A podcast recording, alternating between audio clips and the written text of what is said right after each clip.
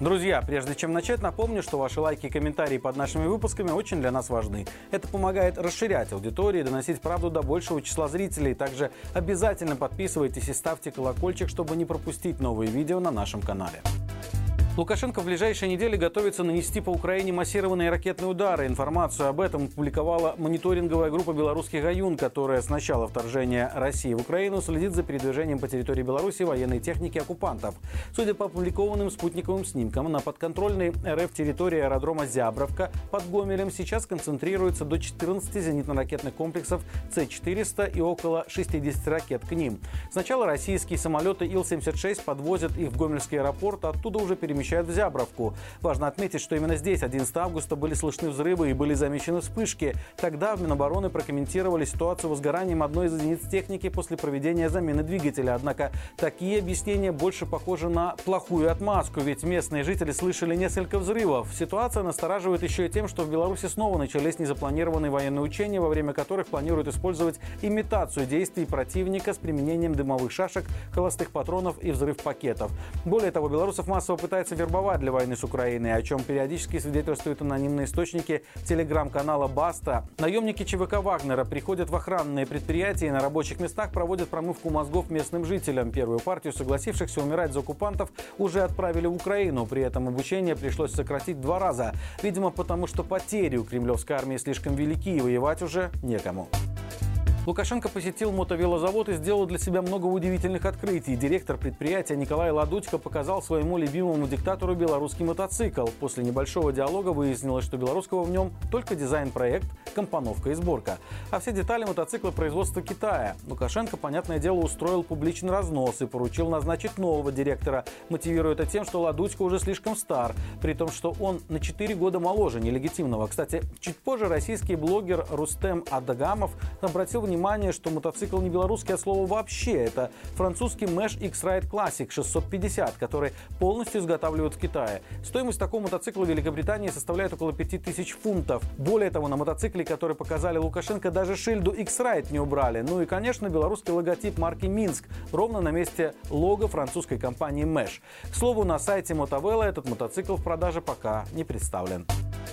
На два года домашней химии осудили жителя Барановича из-за репост сторис в Инстаграме фото Ким Чен Ына. Внимание силовиков привлекли усы у лидера КНДР и подпись «Кон Чен И».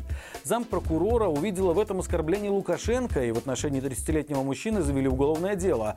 Обнаружить пост удалось во время его задержания, когда милиция залезла в архив Инстаграма. Обвиняемый полностью признался в содеянном. Известно, что у него трое малолетних детей, самому младшему из которых 8 месяцев. Но такие вещи никогда не были для режима смягчения смягчающими обстоятельствами. Всего две недели осталось до начала учебного года. А в общереспубликанской базе вакансий целых 2000 объявления о поиске педагогов. И появились они только лишь за последний месяц. Сотрудники нужны не только в школах, но и в вузах и СУЗах. К примеру, зарплату на уровне 1300 рублей обещают социальному педагогу в лингвистическом университете. Это зарплатный потолок по данной специальности. При этом вуз готов принять на работу сотрудника даже со среднеспециальным образованием, но он должен быть с опытом работы от трех лет. Социальный педагог на зарплату 800 рублей нужен и в столице столичный медуниверситет. Педагог-организатор в Минской школе номер 68 будет получать 450-800 рублей. На должность готовы принять человека без опыта работы, но активного и креативного. Объявлений о вакансиях учителей в общереспубликанской базе 730. Самый высокий заработок обещает учителю белорусского языка и литературы в 191-й школе Минска до полутора тысяч рублей. Работать надо будет с понедельника по субботу, плюс к этому классное руководство. Несколько десятков учреждений ищут учителей на зарплату до 500 рублей. Еще меньше 482 рубля готовы платить платить учителю музыки в средней школе номер один Скиделя. Самый высокий заработок воспитателю дошкольного образования 1250 рублей обещают платить в Пеляской средней школе Воронского района. Но есть требования, надо знать литовский язык.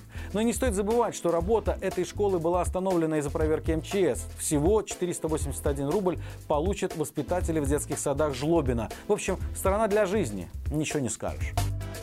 Историк Олесь Смоленчук нашел несколько белорусскоязычных текстов, которые, возможно, написал Костусь Калиновский. Об этом профессор написал у себя в Facebook. Как отмечает историк, даже беглый взгляд на документы позволяет предположить, что, по крайней мере, часть из них принадлежала лично Калиновскому. Напомним, что в 2019 году в Вильнюсе перезахоронили останки революционера. От белорусского режима на церемонии тогда присутствовал вице-премьер Петришенко. И даже это удивительно, потому что для диктатора Костусь Калиновский всегда был костью в горле. В то же время для нормальных белорусов Калиновский – это центральная историческая фигура 20 века и символ национального движения. Костусь был одним из руководителей антироссийского восстания добивался возрождения Речи Посполитой. Однако достичь этого ему не удалось. Восстание было подавлено, а Калиновский был казнен через повешение.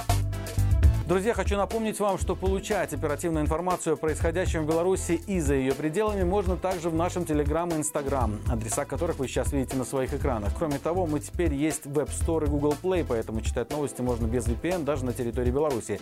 Найти приложение можно по ссылкам в описании или в магазине, просто вписав на русском языке «Маланка Медиа». Я же прощаюсь с вами. До завтра. Живи Беларусь и слава Украине!